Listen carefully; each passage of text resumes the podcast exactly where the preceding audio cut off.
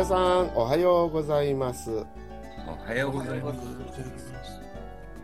2022年9月6日レオンレイディオ日の出我らの文学第129回中勘介銀のさじ第56回今日は前編45の2を読みたいと思いますはいそれでは松尾先生よろしいでしょうか？はい。あくる朝、なんだか顔を合わすのが怖いような、合わせないのも心配のような気持ちで、誰より先に学校へ行き、自分の席にしょんぼり座って、昨日のこと、これまでのことなどを思い出しているうちに、一人二人とやってきて、だんだん教場が賑やかになった。はい。さあ皆さん、ここでわからない言葉がありますか？まず私が、えー、なんて言いますか、皆さんがもしかしたらわからないかもしれないっていうことを例によって書いておりますが、えー、あくる朝ってのはわかりますか？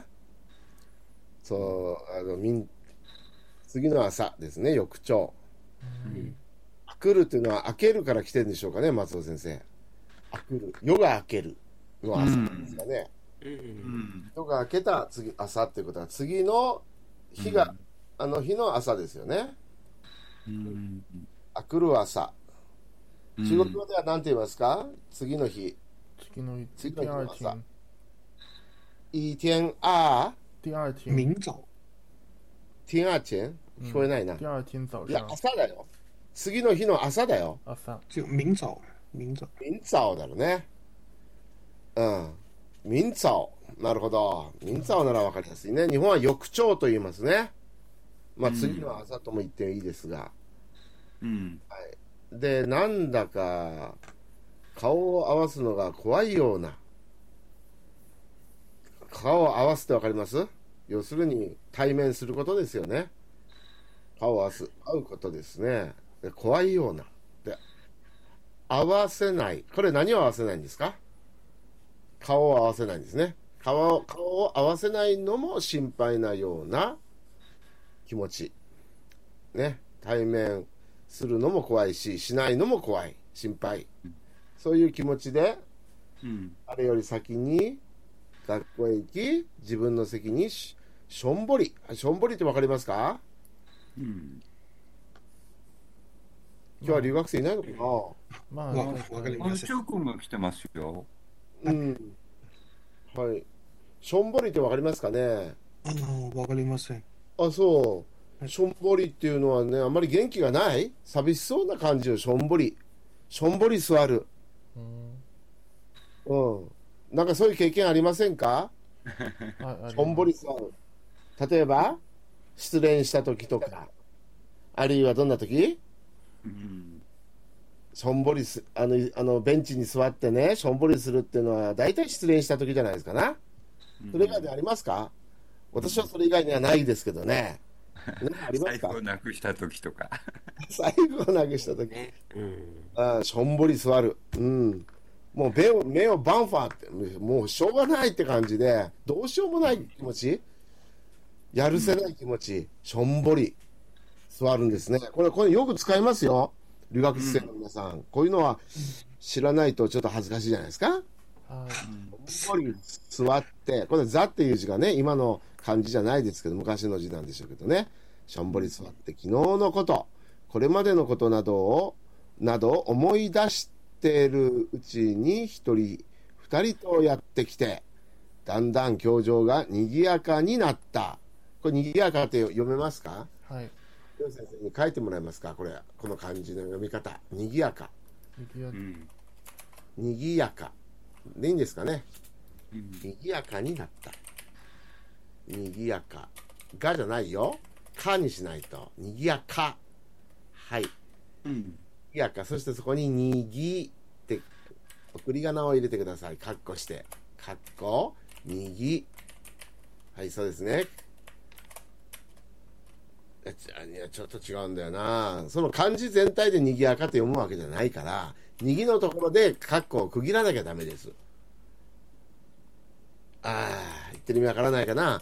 この漢字はにぎなんです。だから、カッコしてにぎと入れてください。カッコしてください。あ、違うんだよね。はいはいはいはい。そして、送り仮名をやかを入れてください。よろしいですか？う。んにじ。ぎやか。はい、うんにぎやかになった。中国語ではにぎやか。なんで、ルーノーですかね。ルーノーでいいですか？にぎやかはルーノーでいいですか。ルーナオでいいですね。ルルーナオー。はい。ルーナオ。にぎやか。うん街がにぎやかで。とかね、よく言いますよね。ルーナオだティーファン。うんにぎやかなところですと。にぎやか。ルーナオ。はい。他に皆さんありますか？何か。はい、大丈夫です。大丈夫です。今日は留学生2人しかいないのか。寂しいですね。うん。やっぱ9月になって忙しいのかなどうなってでしょうかね。はい。じゃあ、レオ先生、お願いします。あ、クルアさん、なんだか顔を合わすのが怖いような、合わせないのも、合わせないのも心配なような気も気持ちで、誰より先に学校へ行き、自分の席にしょんぽり座って、昨日のこと、これまでのことなど思い出してるうちに、一人二人とやってきて、だんだん教場、うん、教場、教表場ですか？教場ですか？教場じゃないですかね。教場、うん。教場が、教場が賑やかになった。はい、教場が、これ教室のことですね。ん。うん。ここにあの書く必要がありますか？賑やかの前に教場と書いて、教場と送り仮名をいやあの読み方を入れときますか？レオ先生、どうしますか？教場。教場。ありましたね、かっこ教場。かっこ丸。OK。他にありますか？ないですね。じゃあ中国語どうぞ。到了第二天早上，我既害怕碰到阿慧，又担心见不到她。第一个到了学校，呆坐在自己的座位上，回想昨天到今天发生的这一切。渐渐的，同学们三三两两走进教室，屋子里热闹起来。はい、いかがですかこれは。あ、クラスタっていうのは、いいですかティアーティエン早上で。はい。はい。他に、よろしいですかねはい。大丈夫です。 大丈夫？はい。じゃあ次行きましょう。レオ先生、下の方にお願いします。はい、松尾先生。はい。しかし、おけいちゃんの姿は見えない。もしか怒って休むのじゃないかしら。だが、まだ来る時刻じゃないからわからない。などと、もどかしがっているうちに、かなり遅い組の直兵が来て、いよいよその時刻になった。はい。えーここでは、えーどうどうですか？まだまだ送る来る時間じゃない。はい。もどかしがっている。これもともともどかしいはい。という言葉にものがるがついてるわけですけど、うん。わかりますか？これ。知ってました？はい。うん。もどかしいというのは思うようにならず、これ2にしてってください。思うようにならず、じれったい。思うようにならず。思う思うようにならず、はいじれったい感じじゃないかな、もどかしい。はい。うんもどかしい、もどかしいな。思うようにならず、絶対。こういうの何て言いますか、他に。書くか。なんだろうね、もどかしい。あの、閣下総用とか言いません？ああ、まあね、それもね。うん。かゆいところ、かゆいんだけど、書けない。うん。かゆいところ書けない。う直接かければね、どん、ん、そうなんですだね。けど、うん、ちょっとねなら、ず、じれったいって感じちょっ。と隔てて、あれなので。そうですね。他にありますかね？もどかしいか。はい、チョッペイがまた出てきましたね。いたずらっ子みたいな子でしたっけ、チョッペイって。うん。うん、そうですね。うんチョッペイ。でいよいよそのじ、はい。いよいよその時刻になったとはな、どんな時なんでしょうか？うん、は授業のは遅刻を始めという。あ、そうなんですかね。その時刻。うん。あれですよね。おけいちゃんが、うん。あの、投稿してくる時刻になったっていうことでしょうね、これね。うん。まあ、ちょ投稿してくるならしてくるはあ時刻、うんその来ない可能性もあるわけでしょ？うんそうですねだか。ら投稿するはずの時刻？うん。そう。なのかな？いつも、いつも、おけいちゃんがやってくる時刻になったわけですよね。うん、実際今日来るかどうかわかんないけれども、うん。来るなら来るはずの時間とうん。いうことなのかな。そうですね。うん。あの、まあ、一番遅い、遅い組の直平が来てって書いてありますから、まあ一番もうちょっと、もう遅刻ギリギリでいつもやってくる直平が、う。うんん。で、ううんん、だもうこの直平の後は、多分誰も来ないっていう感じなんじゃないですかね。うん。ですよね。ということは、おけいちゃんもかなり、あの、ギリギリにやってくる子ってことになりどますかねうなん。でしょうね、これ、普段普段のおけいちゃんがどんな風に、どんな時刻に来るのか、うん。もう少しなんか早いような気もしますけど、だから、ねだけど、そん今日に限っては、昨日のこともあって、え。うん。なかなか来ないけども、いつもだったら来てる時間なのに、まだ来ない、まだ来ないって、ね、ちょっと、うんあの、もどかしく思っているうちに、もう、うん遅刻、もう遅刻、遅刻の、そう、あの、直平も来たけど、え、じゃあ今日はもう来ないっていうことっていう感じかなと。うん、その時刻っていうのはいついつもそのケイちゃんが来る時刻のことを指してるんでしょうね。まだ、うんまだ来る時刻じゃないからわからないとこ書いてますから、うんいつも彼女がいつも来る時間っていうのが大体分かってると思うんですよね。なるほど。うんうん、だからその時刻っていうのはおそらくそういうことだと思いますね。うん。それじゃあ、りょう先生どうぞ。あのーでもこちらはやはり、えっと、授業の始まる時刻だと思って、うん。ああ、そはい、えっと、だからね、えっと、えっと、いつ、えっと、いつもの遅い、いつもの遅い組の調調平が、んもう、えっと、もうき来たということだから、えっと、その、うんその遅いはどうして、うんどうしてどうして遅くなるのかなと、はい。やはり、えっと、授業、授業の始まる時間があったから、えっと、えっと、今日、今日は、えっと、今日、今日は調整が地獄か、ち、ち、ち、ち、ち、地獄かなと、とか、えっと、おけ、おけいちゃんが来る、先ほども、お、おおけいちゃんも来るか来ないかわからないと、判断をつ、うんえっと、判断を、判断がそそういうことよ。はい。来るか来ないかが、あの、確定する時刻のよ。うんのことじゃないですか、要するに。だから、来るなら来る時刻。ね、うん来ないかもしれないわけですよ。来るんだったら来るような時刻。でも来なかったらもう来ないってことが確定するわけだから、来るか来ないかが確定する時刻ですよ。うんこれは。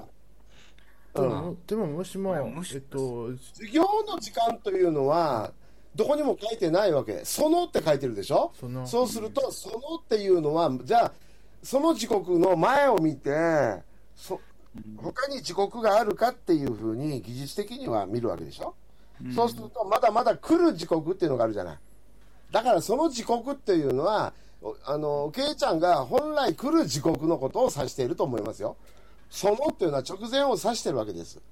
うんこれもしかすると、あの、留学生の皆さんからすると、かなり遅い組っていうのがうん、分かりにくいかもしれないですよね。組っていうのが、うん。クラスの組じゃないですもんね、これ。うん。学生遅い方の、まあ、が、が、が、遅い部類のとか、いつも遅い人よ。もういつも遅れて、なんか遅い、一番遅い人がちょっぺいなんでしょ？まあ、が、うん。だらだえっと、うん、ていうか、かなり遅い組ですから、最後ではないわけですよら。ね。だから別に授業の開始時じゃないよ、これは。うん。だからその。時刻っていうのは、あの、彼女が来る、本来来る時刻のことです。来ないかもしれないんだけどね。本来なら来る時刻のこと。でも自分はもしも、えっと、おけいちゃんの本来の遅刻、本来の来る時来る時刻が知った知ったら、えっと、その前に、えっと、その前に、えっと、そのしかしおけいちゃんの姿が見えないという思いが存在するべきじゃないだじゃじゃないですか。だえから、何だからだからその時は時まだだからその時はまだまだ、うんえっと、まだまだじゃないですか。まだまだおけいちゃんのく来る時時じゃないそうよ。まだまだその来る時刻じゃないんだけど、その時はね。うんその後その後の時間にその時刻になったわけ。ということはその時刻というのは普段いつも来る時刻のことを指してるんじゃないですか？わからない。うん、そうですよね。いや言いたいこと、あのえっと、楠本先生の言いたいことはわかりますけど、なんとか、うん。ねうん。うんうん。まあ、とりあえず読んでとりあえず読んでいきます。いや、だけど、その中国語を見たら、授業時間になったって書いてるでしょ、ついに。はいタオラ。中午、タオラ、シャングそうすると、この訳と違うのよなあの、私たちの考えてるのと違うわけよ、これ。だから、で、授業時間だったら、授業時刻にな、授業の時刻になったって書くはずなの。でも、その時刻って、そのって言ってるのは、前を指してるわけ。でもそうそう、前に書いてあるのは、まだまだ来る時刻じゃないの時刻なの。普段だから、おけいちゃんが来る時刻こちらは、だと思いまえっす。と、こちらはね、こう、こう思って、えっと、学生みんな学生として、えっと、その地獄、うんその地獄のそのなそのなら、えっと、やはり、えっと、学校の大事な時間、はいはいはいはい。だったら、だったら、学校の開始時間っていうのが前に来なきゃいけないの。そのっていうのは何かを指示、指してるわけだから。じゃあちょっと上見てください。授業開始時刻のことが何か書いてありましたか？どっか書いてありますか？授業の時刻、開始時刻のことについて、文章にどっか書いてありますか？前のあの段落でもいいですよ。そのっていうのは何かを指しているわけですから、何かありますか？前回読んだところでも、授業開始時刻について触れているところが、前回、の段落でもいいですけど、そのっていうことは、前に書いてあることを指しているわけです。そうすると、授業時間の開始時刻なんて話題に出てましたか？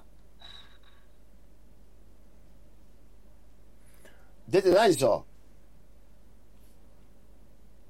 そのという言葉は、必ず前、はい。必ず前前のはい、そうです。指し示語ですから、前に書いてあるものを指します。そうすると、その前のところに、来る時刻、まだ来る時刻じゃないの、来る時刻っていうのがあるから、そこを指していると思います。うんそれ以外にはないです。じだから、授業の開始時刻じゃありません。うんでは、えっと、まあ、とりあえず、とりあえず日本うん日本語を一度読んでみ読んでみます。だから、シャンクーダ数チェンじゃなくて、そのにしてください、そこ。その時刻。そのって言ったら何を指すかえっとと、中国中国語なら、えっと、终于到了。え？うん。到时间了でもいいいいでしょう。そうよ、その時間。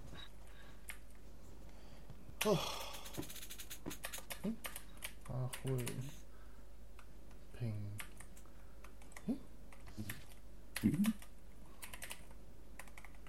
平常到校的时间。あ、なるほど。そう、それでいいんじゃないですか？あ、これなら、あの、誤解ないですね。そのっていうのはそこ、それを指してるわけです。K さんが本来いつも来る時間のことでしょ。うんそうすると、それを過ぎたらもう来ないということが確定するわけですよ。ね？で、あの、ちらっと外を見たら、やってきたわけです、彼女が。それでほっとして、む胸をなでろなで下ろしたと言ってるわけですから。うんよろしいですか、レオ先生？まあ、返事がないな。まあ、そのままでいいかな。はい。えそのままっていうのは？はい、今書き直したやつを読んでもらえばいいですよ。しかし、ケイちゃんの姿は見えない。もしか、あーもしか、怒って休むの、うん、休むのじゃないかしら。えーだが、まだ来る、まあ、まだ来る時刻じゃないからわからないなどとも、うん、うんととか、うんとか、えっ、と、などとも、とかしかのが、そこは叱ってる。とできて、などと、と、できかしかって、かしかってるうち、うん、えうちに、もどかしがって、もどかしがるっていうのが、あ、もどかしかってるうちに、かなりお、かなり遅い組のジョペが来て、来て、来て、えっ、と、いよいよその遅刻になった。はい、中国語どうぞ。可是始终不见阿慧的身影，她该不会是生气不来学校了吧？不过还没到她平常教室的时间，一切都不一定。我烦躁不安地看着总是晚来的常佩一走进班里，终于到了阿慧平常到校的时间。はい、いかがでしょうか、皆さん。チャン・シャオリャン君も来たのかな？はい、いいと思います。はい、じゃあ次行きましょう。はい。はい。私はいたたまらずに門のところへ行って扉の陰から伺ってたらやがて坂の上から包みを抱えてくるのが見えたのでやっとひとまず胸をなで下ろしたはい。ここは、いたたまれる。今の昔のいって、ひらがなのいっていう字がありますけどね、今は普通のいでいいんでしょうけど、いたたまらないっていうのはどういう意味でしょうかね。いたたまらない。これ以上我慢できないっていう意味ですね。はい、じっとしてられないっていう感じ？うんじっとしてられない。ううん動かずにはいられない。うん、I can go without going to the gate とかね。なんか、今今だとあんまりいたた、いたた、いたたまれずっていう言い方は結構しますけど、いたたまいたたまらずという言い方はちょっと変なんだけど、う。うんんいたたまれこのこの当時にあった言い回しなんで方なんですよね。今はいたたまれず、そうそうそうそう。いたたまれないという言い方をしますよね。どっちかというとね、そうですね。いたたまらない。我慢できない。じっとしてられないってちょっと書いてもらっていいですか？これ以上我慢できない点、じじっとしていられない点して、我慢できない点、あ、点、じっとしていられない。していられない。これがいたたまれないですね。はい、丸。次は、はい、扉の影から伺ってたら、伺うっていうのは、そっと密かに様子を見るってことかな？そうですね。うん。はい。そして、えーそしたら坂の上から包みを抱えてくるのが見えたので、やっとひとまず、要するにおけいちゃんが来たのが来たことが分かった、見えた。うんそれでやっとひひとまず、ひとまずっていうのは、とりあえずとか差し当たりっていうことですね。胸胸をなで下ろす、これはよく使う言葉でですよね。うんほっとする、安心するという意味でしょうね、これね。はい、他に皆さん、わからないことはありますか？うーん、大丈夫です。?OK。では、大丈夫です。私はいたたまらずに扉の扉のところ門のところ門のへ行って、ところへ門のところへ行って扉のか、うん、扉の階から伺って、うん、う伺ってたらってたら、うんやがて坂の上か上から包みを抱えてうん抱えてくるの、うんえー、とく抱えてくるのが見えたのでやっとひとまず胸をなうん胸をなで下ろしたはい。ということですね。我再也受不了了はい。干脆跑到校门口，躲在门后偷偷往外看。等了一会儿，终于看到阿慧抱着书包爬上坡来，我才总算安心。はい。いかがでしょうか？うんうん。かがでしょう、皆さん。チャンシャレンどうん？時間かかってますね。うん。はい、大丈夫と思います。はい、よかったです。次行きましょ先はそれとは知らず、門を入りかけたのを、こちらも何気なく扉の影から出て、ふと顔を見合わしたところ、ちょいと決まりの、決まりの悪そうな笑いを浮かべたなり、何にも言わずに入ってしまった。う。うん。はい。それ、さきはそれとは知らず。さきとは、おけいちゃんのことですね。そうですね。うんそれとは知らずっていうのは、その、主人公の人が、門の、あの、影から、密かに彼女を伺っている、み、ね？うん。っていうことですね。それは、うん。で、そ要するに、おけいちゃんが、あの、門のところにいるってことを知らないで、門を入りかけた。ほいか入りかけたっていうのは、入ろうとしたときですよね。入ろうとした時のを、こちらも何気なく、扉の鍵から出て、うん、何気なくですよ。ま、あの、そこに待ち、待ち構えてたっていうふうな、様子をか、あの、悟られたくないから、偶然やったみたいにして、何気なく扉の鍵から出て、うん。顔を見合わしたところ、はい、ちょいと、はい、決まりの悪そうな、決まりの悪いってどういう意味でしょうか。知ってます？決まりの悪い、恥ずかしい。恥ずかしいとか、面目がないとか、罰が悪いとか、他にありますかね罰が悪いって言っても、またこれ、留学生の皆さん、何でか？ですちょっとまたね、罰とは何何ぞやっていう感じになるうんまあ、恥ずかしいっていうのが一番かな、うんううんん。恥ずかしい。うん。いろんな意味を全部こうあのうん網羅してっていう感じかな。はい、それではレオ先生お願いします。うん、先はそれとは知らず扉を、うん、扉を入り、うん、門をでしょ？さっきも間違ったけど、今回も、なんかね、門をね、うん扉っていう癖があるね。はい門のは門の入りかけたのを、えっ門こちらもをだよ。はいえっとこちらもここちらも何気何気なく、うん、扉の陰から、えっと、出てふっと顔は、うん、顔を見あうん見あ見合わしたところちょいときちょいと決まりを悪さ、うんま、悪そうな悪そうな、うん笑いを浮か,、うん浮かべ浮か浮かべらなりなんて、うん、何も言わ何も言わずに、えー入ってしまあ入ってしまった。はい、中国語どうぞ。他走进校门时，我若无其事地从门后走出来，和他打了个照面。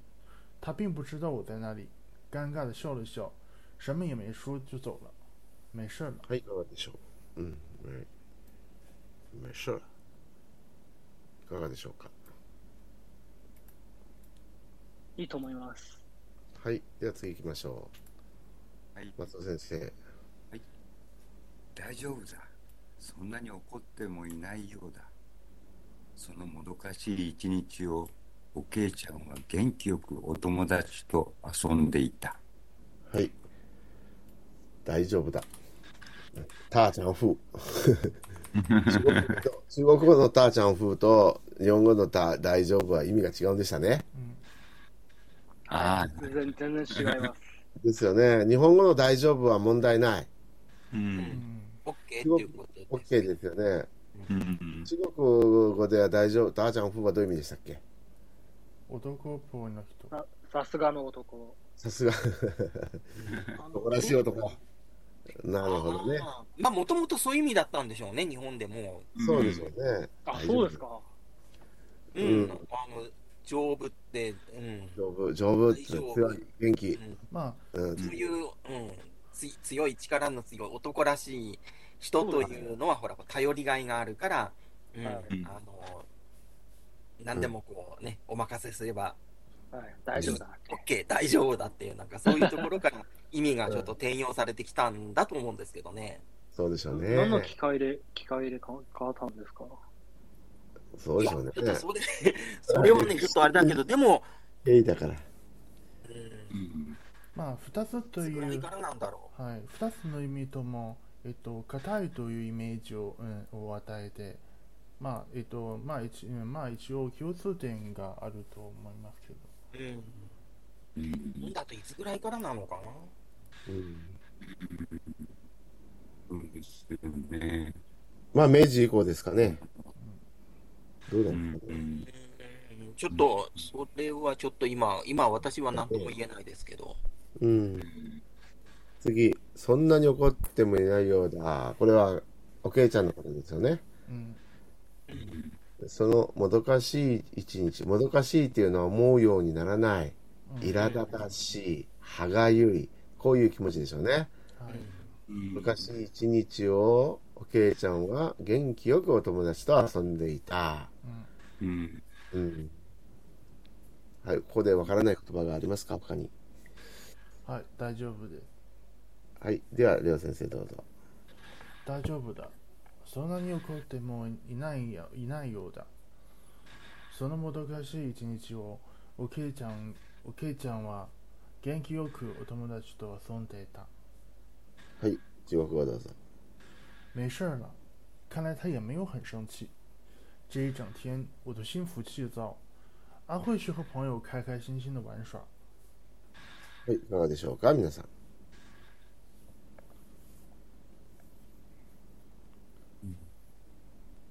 いいと思います。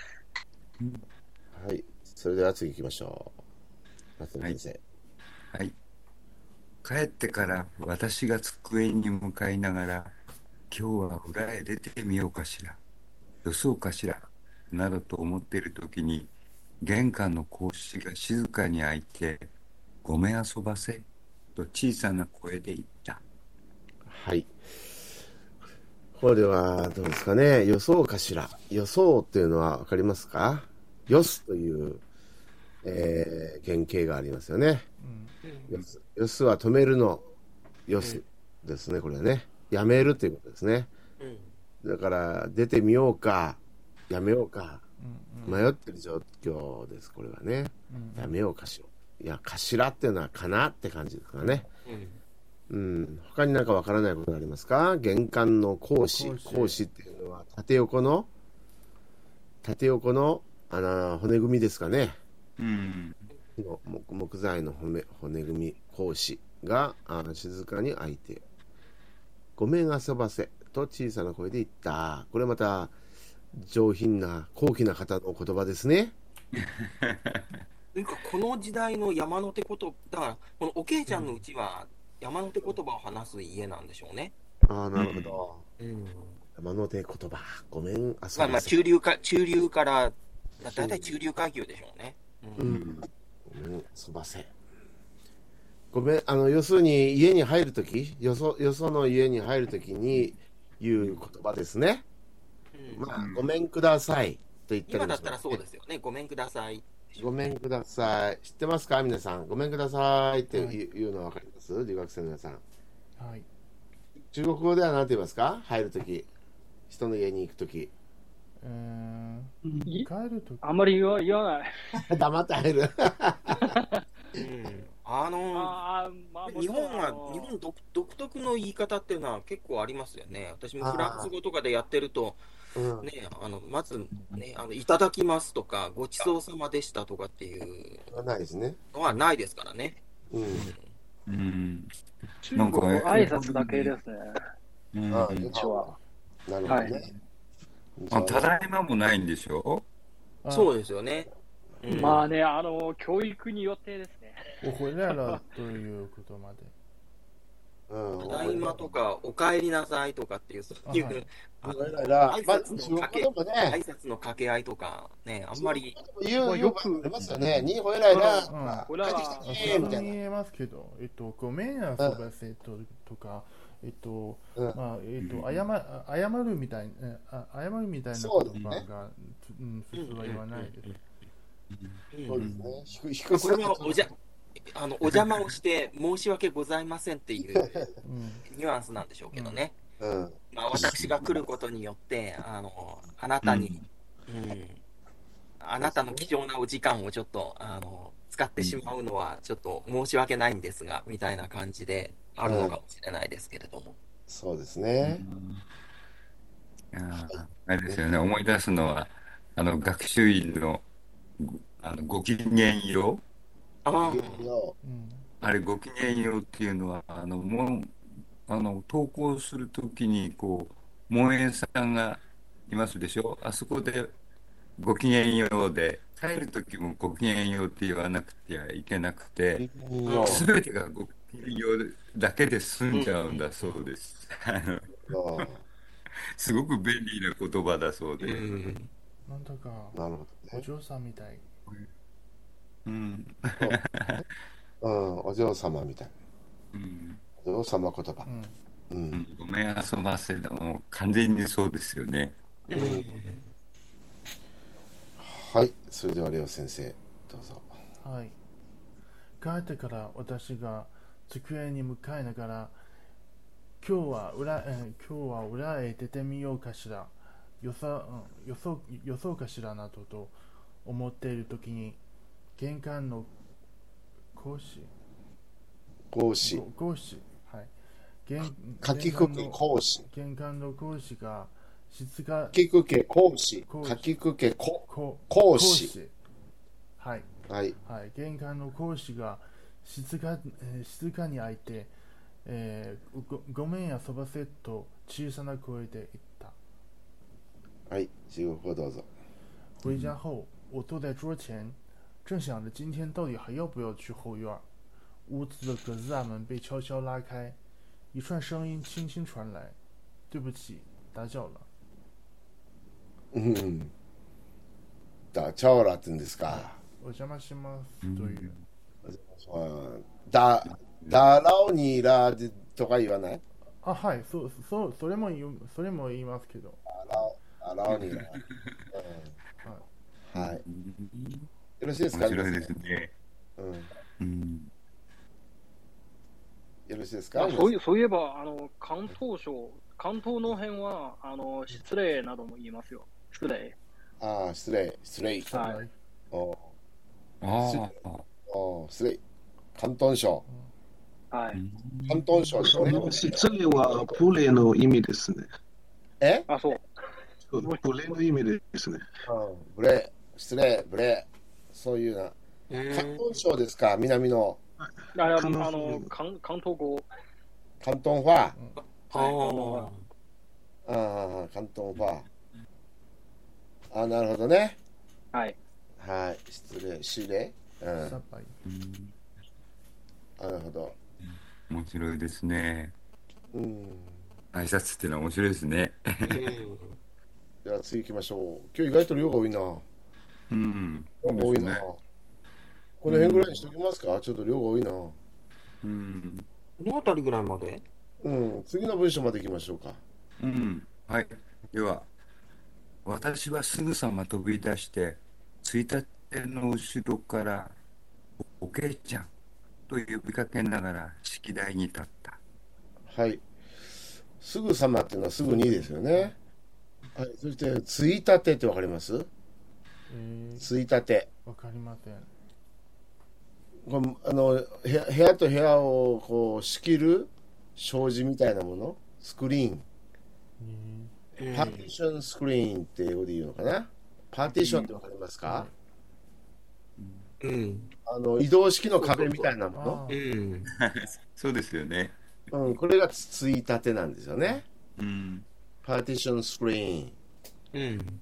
うん、間仕切り障子まあ日本は障子でできてることが多かったんだけど中国は中国にもありますよあねります。今障子じゃないから。間仕切りのボードって言った方がいいのかな？障子っていうとねうん。限られる。玄関は確かに昔のうちだとこうついたてでこうほらあの、うん。直接玄関から家の奥の方が直接見えないようにちょっとその、うん。玄関の,、うんあうん。の前のところにはそういうねついたてみたいなのが置いてあるっていうのはありますよね。うんそうですよね。あのだ昔の大名屋敷とあの武家屋敷とかはそういう感じで。うんあの、うん昼寝してたら、つ不意にお客さん来ちゃったら困っちゃいますもんね。そうそうそうツイッターでないと。そうですね。それで、間仕切り障子って書いてる、その障子をちょっと消してもらっていいですか？障子だけ。正直レオ先生。間仕切り、いやいや、障子をあそ。っちは残しといて、障子の方。そうそうそうそう。それだけ、障子とはだけとは限らないからね。うんうんうん。間仕切り。間仕切りのボードなのかな？日本語でなんていうかな、ついたてのことなんだろうけど、うん英語ではスクリーンって言ったりしますみたいですね。パーティションっていうのは、パートに分けるっていう感じなのかな？間仕切り。パーティション、スクリーン。まあ、障子やふす、障子やふすまっていうのがで、ね、出てきたのが、あの、室町から後なので、ああ。うん、それ以前のね、例えば平安時代の神殿作りのうちとかは、うんほとんどへ部屋と部屋のつ、あの、うん、境はそういうついたてをで周りを囲んで、あうんあ、なるほど。あの源氏物語の時代とか。ううんん。閣下の研究室もそんな感じかな？ついあたてがあれ。もそうよ。うんうんうんうん。だって上、上は、あの開いてて、そう、天井の方は空いてるので、うん、パーティションっていうのかなあれ。部屋を区切ってる感じ、パーティション。ただそれがこう固定式が、この、ここで言うついたては固定式じゃなくて、こう自分でこう、あの、うん、うん動はできるってものですよね。うん。そして式台に立った。なんか閣下みたいですね。指揮者みたいな。式台に立つ閣下みたいな。うん。式台っていうのは、あれですね。玄関の、玄関の土間と床の段差が大きい場合に設置される板の台みたいなうん。うんうん松尾先生の縁側にもあるんじゃないかな。式台が。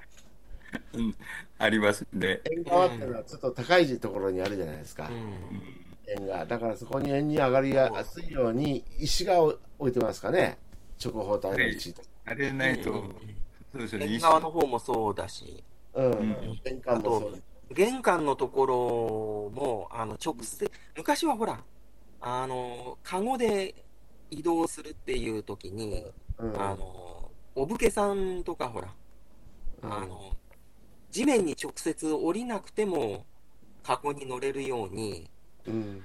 うん、あの、玄関から一段降りたところに、こう、板、板をこうちょっとこう敷いといて、うん、うんで、そこで、その、うん、地面に、土に触れなくても、あの、カゴに乗れるようにっていう、そういうことで、式台っていうと、あのね、あの、お武家さんのところは、のうちはよくそういう風な作りありますよね。あの、えっ、と、赤穂浪士の、あの、うんうんあああいうドラマとか見てると、うん、うんあの出てきますよ。江戸城とか、そういうところは。そうですか。なるほど。ね。お大名の、お大名屋敷とか、そういうところ。わかりました。それじゃあ、レオ先生、最後にどうぞ。はい。私はすぐさま飛び出して、えーついついたての後ろからおけいちゃんと呼びかけながら式台式台に立った。はい。我立刻跑到门口，在屏风后面喊：“阿慧！”才刚喊出她的名字，我已经站在门前的地台上了。はい、いかがでしょうか？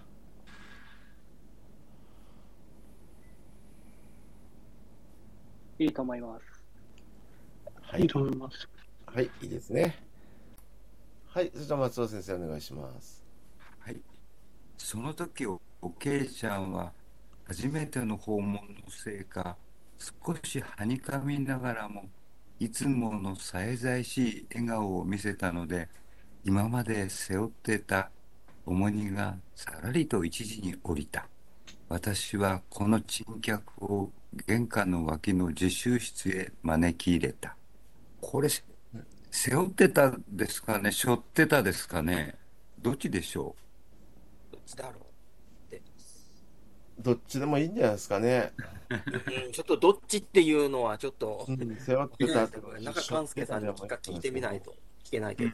それから一時にっていうのは一時にっていうことかなうん、どっちが一時に、一時一時に降りた、一時に降りた。一時にもちょっとわからないですね。うんう僕一時にかなと思ったんですけどうんう。ん。一時に降りた。一時とか一時とか、私はい一時で読んでましたけど、うん一時とか一時、どで、一時とは言わないと思うんですけど、どうでしょうかね。One o'clock. うんあそうね、一時に、一時とは言わないんじゃないかな。一時か一時にとか、そういうことじゃないかなと思うんですけどね。あそうですね。うん。あぼ僕の場合の癖かな。一時にってああ、読んでそうですか。じゃあ、松尾先生、関東人だからね、一時にって言ったりもするんでしょうね。一時、うん。そういうふうに言うんですか、関東では。一時に降りた。なんか僕だけかもしれないのでわからないですけど、一時、うんまあ、言葉は生きているものですから、使われているのがね、うん大事ですね。一時にって書くと、一時にっていうものが出てくるんじゃないですか。うん、いやだから日本語もあね、あの今こうやって読んでみると、普段使ってる言葉で、みんな一緒だと思ってる言葉も結構突き詰めて、うん突き合わせてみると、結構違って、それぞれ、ちょっと違ってるっていうのは、うん結構ありそうですね。まあ、確かに読み方一時もありますね。うん。一時もある、一時もあるそれが。どういう時に使うかっていうのが、それぞれのうん。人にもよるっていうのは、うんでしょうね。まあ、それが面白いところなんですけど、ほら、今回は同時に一度に、うん、いっぺんにっていうニュアンスじゃないですか。いっぺんに。うんでそれが一時にもあるのか。あ、一時も、あの、広辞苑はありますね。ありますか、一時？いや、その、いっぺんにっていう意味があるのかどうかですよ。うん。あららら、あららら。いっぺんにっていう意味でしょ、ここでは。うんお重荷がね、さらりとうん。一時に降りた。うん。いっぺんに降りた。一気に降りた。一時に。まあ、同時にっていうのは、ここでは、あの、あんまり関係ないところでしょうけど。うん。うん。うん。まあ。そうかど、まあ、まあ、一時に、うん。にしときますうん。一時にしときましょはい。う。うん。いっぺんにっていう感じう。うんん。のニュアンスですからね。うん。はい。それから、はにかみながらっていうのがありますよね。よく使いますね。はにかむ。これも恥ずかしがる。うん。ね、さっきも恥ずかしがるっていうのが出てきましたね。うん。ああ、そうですね。うん。うん。どういうあれでしたかね、今日はね。はにかむ。それから、さえざいしいというのは珍しい言葉かな？うん。さ最近あんまり聞かないですよね。ね、さえざいしい。いい言葉。言葉ですけどね、さえ澄みざいし切って爽やかなっていう意味ですね。うんうんさえざいしい。うん。うんまあ晴れやかなって感じでしょうね。うん。笑顔。うんそれで、えーさらりとっていうのは何ですか？梅酒。あ、それじゃないか。さらりと。あっさりと、思いっきりよく、うん。こだわりなくって感じですかね。うんで、一先のね、話題になった、一時にっていっぺんに、それが重荷が降りた。うん。一気にとか、同時にとか。そして次は私はこの珍客。珍客っていうのは滅多に来ない珍しい客っていう感じですかね。うん。玄関の脇の自習室。自習室があるんですかね。自宅でしょ。ねうん。うん。自習室へ招き入れた。うんはい。ちゃんと家で、あの、宿題をするね。この人ね、っていう自習室感じもあれだろうし、あの、ちょっとお客さんとかをちょっとこう、一一時的にいいてもらう部屋みたいな感じでもあるかもしれないですね。なんか結構、ね。あの自習室ってなんか、ちょっと大きなお屋敷とかだと、なんかそういう風なことをなんか、あの、うん。うん、言っているのを、うん、あの、なんかいろいろちょっとこう読んだり、見たり読んだりしたことはありますけれども、あの、書、書生部屋とかね。そうそうそうそう、あ、書生、そうそうそうそう、書生さんが昔はいるじゃないですか。あちょっと大きなところだと。書生さんって言ったら大学生とかうんですから、うん、だからそういう人たちが、あの、いつもこう控えてるところっていう、ね。ああ、なるほどね。そうですよね。だから玄関脇なんですよね。うん。うん。なるほど。わかりました。他にわからないことはありますか？うーん大丈夫です大丈夫ですね。はい、じゃあ、では先生、日本語と中国語をどうぞ。その時おけいちゃんは初めての訪問のせいせいか少しはに、えー少しはは少し少しえっとはにえーはにかはにみながからみながらはにかみながらうんはにかみながらもでしょ。ははにかみながらもいつものいつもの最大しい笑顔を見せたので今今まで今まで背負ってた重荷がさらりと一時に降りた私はこの珍客を玄関のわ玄関の脇の自習室へ招き招き入れたうん。也许是因为第一次来我家，阿慧显得有些害羞。不过，在我看到她一如既往的纯真笑容时，满脑子的沉重思绪立刻一扫而光。我把这位稀客引进大门旁边的自习室。はい、いかがでしょうか？いいと思います。いいですね。はい、じゃあ今日はここまでにしときたいですね。松原先生、何かありますか？いや、ななんか、やはり、あの、この、銀のさじっていううん小説は、ここでじっくり読むと、本当面白いっていうか、すごい小説ですね。うん、いろんなね、文化がわかりますね、日本文化が。はい。それじゃあ今日はこの辺でお疲れ様でした。はい、お疲れ様でした。どうもお疲れ様ではい、した。お疲れ様でお疲れ様でした。した。